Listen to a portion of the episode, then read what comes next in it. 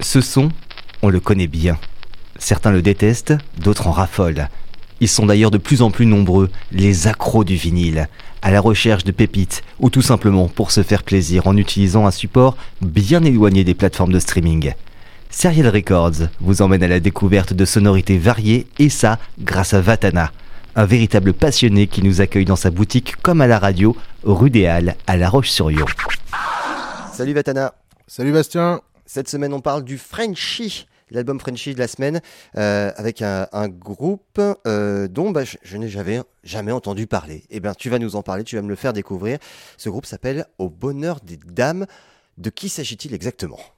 Tout à fait, donc au bonheur des dames, et puis on s'écoutera un extrait de, leur premier album, donc Twist, euh, un album qui date de 1973 et sur lequel ils ont notamment eu un gros tube là, Oh les filles, qui s'était classé dans le top 10 français.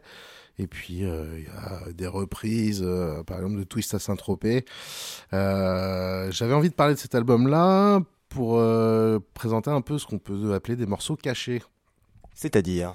Bah, c'est un album qui est connu, et puis c'est un groupe qui est connu pour le côté un peu rock parodique. on est en France, les années 70, la gaudriole, tout ça, tout ça.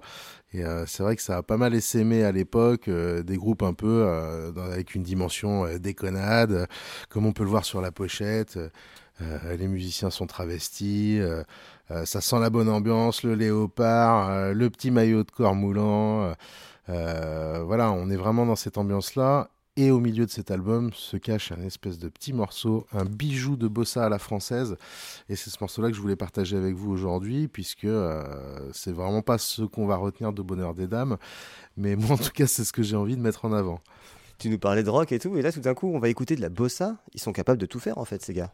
Oui, voilà, et euh, c'est marrant, là je vois sur les, euh, notes de pochette, euh, musique contemporaine qui emprunte au free jazz, à l'Orphéon Périgourdin et de Mambo Rock. Donc on voit bien, c'est une espèce de... une lettre d'intention un peu pour une approche de bonheur des dames, ses motivations, son éthique. Donc ouais, on est vraiment sur le registre parodique, hein, qui, je le répète, a beaucoup essaimé en France. Hein. on parlait hors micro de Henri Salvador et puis Boris Vian. Euh, on peut dire que c'est un peu qui ont initié ce truc-là, et puis ça s'est toujours poursuivi en France. Euh, néanmoins, faut pas oublier euh, que des groupes comme les Charlots, par exemple, ont fait de très bons morceaux quand ils accompagnaient Antoine qui s'appelait Les Problèmes, par exemple. Et, voilà, c'est un peu des choix de carrière hein, où ils ont misé un peu sur la gaudriole parce que c'est ça qui marchait le mieux alors qu'en réalité, ils étaient capables de faire de super morceaux, quoi. Mais ça joue un peu sur leur crédibilité aussi, parce que s'il y a un bon morceau qui sort au milieu de tout ça, euh, avec la bamboche qui est autour, bah, malheureusement, on le voit à peine, c'est très compliqué. Tu parles de morceaux cachés, mais pour eux, dans leur carrière, ça a dû être très compliqué. Je pense euh, par exemple à des artistes comme Salvador qui fait de très belles choses. Ça a mis des années avant de se savoir et d'avoir du succès. Bah oui, oui. Et puis euh, pour moi, l'artiste emblématique en France de, ce complexe-là, on va dire, c'est Nino Ferrer, quoi, puisque très connu pour ses morceaux comiques, quoi. Et d'ailleurs, si on écoute les 45 originaux, hein, les EP 4 titres, il y avait toujours un morceau, euh, un blues ou une sodade, un morceau hyper triste. Et euh, bien souvent, c'était le morceau préféré de Nino Ferrer euh, sur ces 45-là. Donc voilà, il y, a un peu toujours ces deux dimensions-là qui gravitent en France. Et c'est vrai que c'est assez curieux. quoi. D'ailleurs, pour Nino Ferrer, ça a été très compliqué à vivre pour lui, cette situation, parce que tout le monde le voyait comme un clown, alors c'était un véritable artiste, un véritable chanteur qui avait énormément de talent. Ah bah ouais, ouais, et puis euh, bah, je pense que ça fera l'occasion d'une chronique à un autre moment, euh, euh, parce que enfin, il est dans mon panthéon personnel, on va dire, et justement pour pour ces deux dimensions-là, et puis après pour plein d'autres choses, parce qu'il avait énormément de réseaux avec des musiciens de poids, etc. Mais en tout cas, ouais, au bonheur des dames, on voit que sur la posture, Là, par exemple, des moines auraient condensé John Cage, Gloria Lasso et Bugs Bunny. Donc, on voit un peu le, on voit un peu le, la posture. Il, il voit large, les gars. Ouais, ouais. Et euh, les trois chanteurs, Eddie Critchell, Sharon Glory et Jimmy Freud, quoi. Donc euh, ouais, on est vraiment sur la grosse déglingue, euh, mais on est face à des mecs qui savent jouer, quoi. Il n'y a pas de problème. Hein. c'est indubitable. Quand on regarde la pochette, on parle de groupe, on parle de groupe. J'ai plutôt envie de, de, de, parler de troupes parce qu'ils sont très nombreux dans, dans, dans l'équipe. Ouais, ouais, c'est une, hein, une bande de galurons, comme on pourrait dire. Parce que franchement, euh, je je sais pas comment les gens ont réagi en voyant ça en 1973, mais euh, ouais, euh, bon, c'est sûr que tu vas bien te marrer en écoutant, en écoutant un album comme ça. Qui s'appelle Twist. Et puis, ouais, c'est aussi en réaction, je pense, à tout ce qui s'est passé dans les années 60, quoi, entre le Twist et le Yéyé. Je, je, pense qu'on a affaire à une bande de jeunes gens qui voulaient avoir une proposition différente, mais qui voulaient quand même se marrer. Et c'est vrai que c'est très français, cette tradition de la gaudriole, je me répète, hein, mais c'est moi, ça me ça, ça m'interpelle en tout cas. C'est de l'irrévérence et ça continue encore aujourd'hui parce qu'en France, on n'est pas les derniers sur, sur, ce genre de sur ce genre de choses. Ah bah oui, c'est sûr que sur le registre, on n'est pas les derniers, on est d'accord.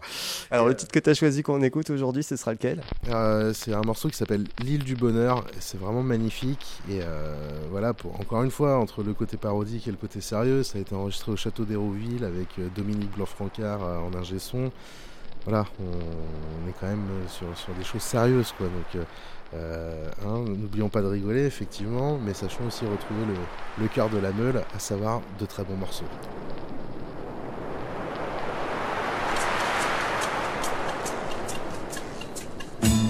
Sur mon île du bonheur, nous sommes seuls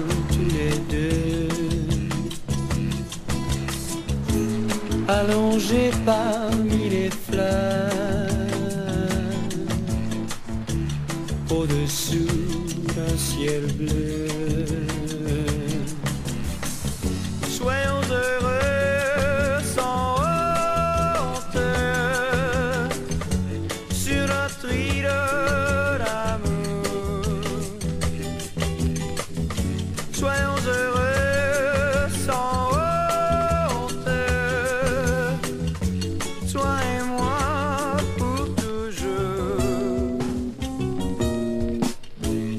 Gambade dans les rochers, une herbe entre les dents. Jouis de ta liberté, profite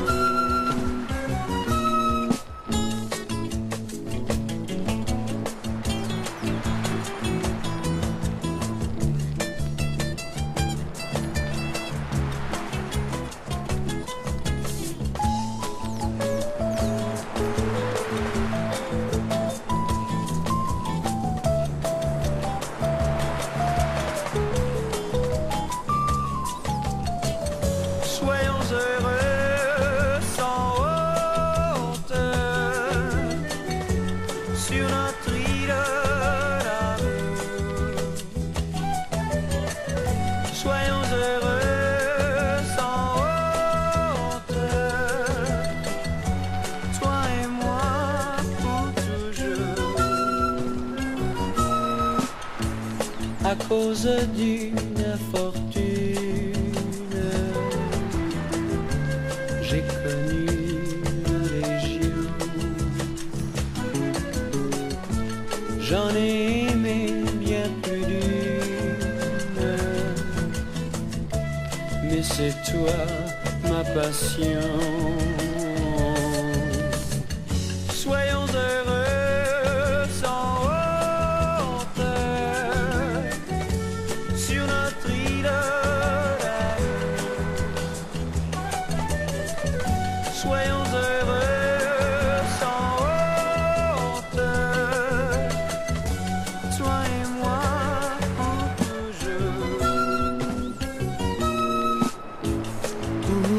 me rends-tu fou? Pourquoi es-tu si belle? Je flatte tes longs poils roux. Et tendrement tu baises.